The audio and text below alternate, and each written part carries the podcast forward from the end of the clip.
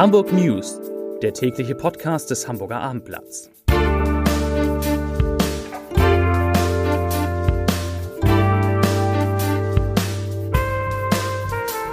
Moin, mein Name ist Lars Heider und heute geht es natürlich noch einmal um die Schneelage in Hamburg. Weitere Themen Warum der Flughafen gerade die Kosten zusammenrechnet, die durch eine Aktion von Klimaklebern entstanden ist, klären wir, wieso die Polizei Jugendliche vor Hyaluron warnt und die Diskussion um einen Weihnachtsbaum. Die werden wir hier auch nochmal führen. Zunächst aber, wie immer, die Top 3, die drei meistgelesenen Themen und Texte auf abendblatt.de. Auf Platz 3 Wechsel im Hotel Madison, wer das Hotel erbt. Auf Platz 2 HVV hat neue Expresslinien und will Nachtbusse abschaffen und auf Platz 1 nochmal ÖPNV. Na klar, Fahrplanwechsel am 10. Dezember, was sich für die Hamburger ändert und für die Hamburgerinnen natürlich auch. Das waren, das sind die Top 3 auf abendblatt.de. Trotz des anhaltenden Winterwetters blieb es heute auf Hamburgs Straßen eher ruhig. Die meisten Autofahrer hatten sich auf Glätte und Schnee offenbar eingestellt. Einer der größten Einsätze der Rettungskräfte, der fand dann anderswo statt, am Viktoria-Kai-Ufer in Hammerbrook nämlich. Offenbar wegen einer zu hohen Schneelast war dort ein, ein, war ein dort liegendes Hausboot heute Morgen in Schieflage geraten. Taucher waren dann seit 8 Uhr im Einsatz, um das Schiff zu stabilisieren und vor dem Kentern zu bewahren. Und das ist offensichtlich mit Hilfe von aufblasbaren Hebekisten geglückt. Im Jahr 2003, das ist lange her, trat Michael Eckenschwieler in die Geschäftsführung des Flughafens Hamburg ein. Zwei Jahre später übernahm er den Vorsitz. Und nun wird der Mann 65 und deshalb in wenigen Tagen aus dem Amt scheiden und die Führung des Flughafens an seinen Nachfolger Christian Kunsch übergeben. Zum Abschied sprachen, das sprachen wir vom Abendblatt mit dem gebürtigen Schweizer Eckenspieler über seine Zeit am Airport und dabei erzählte er, dass die Blockade durch die letzte Generation ein juristisches Nachspiel haben wird. Wir erinnern uns alle und Eckenspieler sagte dazu, ich zitiere, wir tragen die entstandenen Kosten und entgangenen Einnahmen wie Start- und Landeentgelte sowie Umsätze gerade zusammen. Das muss minutiös erfolgen, damit es vor Gericht Erfolgschancen hat. Es geht um einen sechsstelligen Betrag. Strafanzeige haben wir bereits erstattet. Je nachdem, wie das weitergeht, entscheiden wir über unser weiteres Vorgehen. Wir werden die juristischen Mittel auf jeden Fall nutzen. Zitat Ende.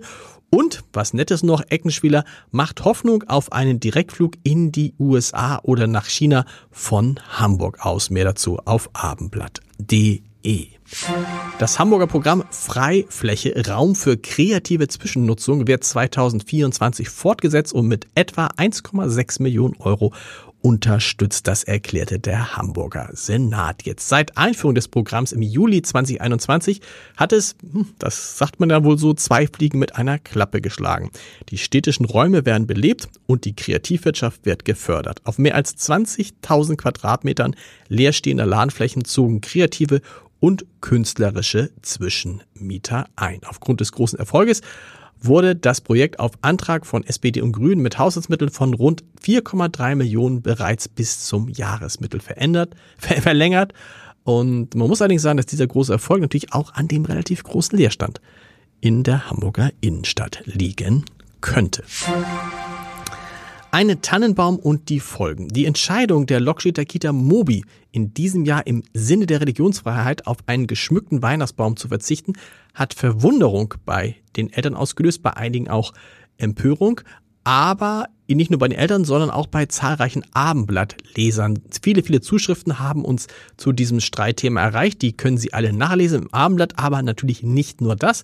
Wir haben auch wenn man so will, mit den Betroffenen gesprochen, äh, mit der Stiftung, zu der die Kita gehört. Und das können Sie sich, das ist ein sehr interessantes Gespräch, was mein Kollege Marcel Becker in seinem Podcast Becker am Morgen geführt hat. Das ist heute online gegangen und Sie finden das unter www.abendblatt.de slash Podcast. Meine Güte.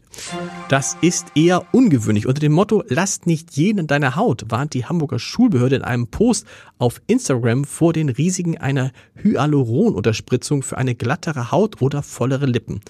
Die Polizei Hamburg bat uns, heißt es, dieses Thema jugendgerecht aufzuarbeiten, damit junge Menschen vor den Risiken gewarnt und allgemein zum Thema aufgeklärt werden, da vermehrt junge Menschen bei nichtmedizinischem Personal Hyaluronunterspritzung vornehmen lassen, die leider oft zu Komplikationen führen. Das sagt der Sprecher der Schulbehörde Peter Albrecht. Das Thema wurde aus dem Jugendinformationszentrum aufgegriffen und durch das Social Media Team der Schulbehörde auf Instagram gepostet. Und das war's für heute mit den Hamburg News. Ich könnte noch erwähnen, dass der FC St. Pauli gestern durch ein 4 zu 1 in Homburg den Sprung ins Viertelfinale ähm, des DFB-Pokals geschafft hat. Und heute Abend will der Hamburger SV gegen Hertha BSC. Das wird ungleich schwerer nachziehen. Dann könnte es vielleicht auch im Viertelfinale des DFB-Pokals zu einem Aufeinandertreffen der beiden Hamburger Clubs kommen. Mal gucken. Podcast-Tipp des Tages hatte ich schon gehabt. Bäcker am Morgen und lohnt sich immer. Morgen früh wieder um 6. Die Hamburg News morgen wieder um 17 Uhr. Bis dahin. Tschüss.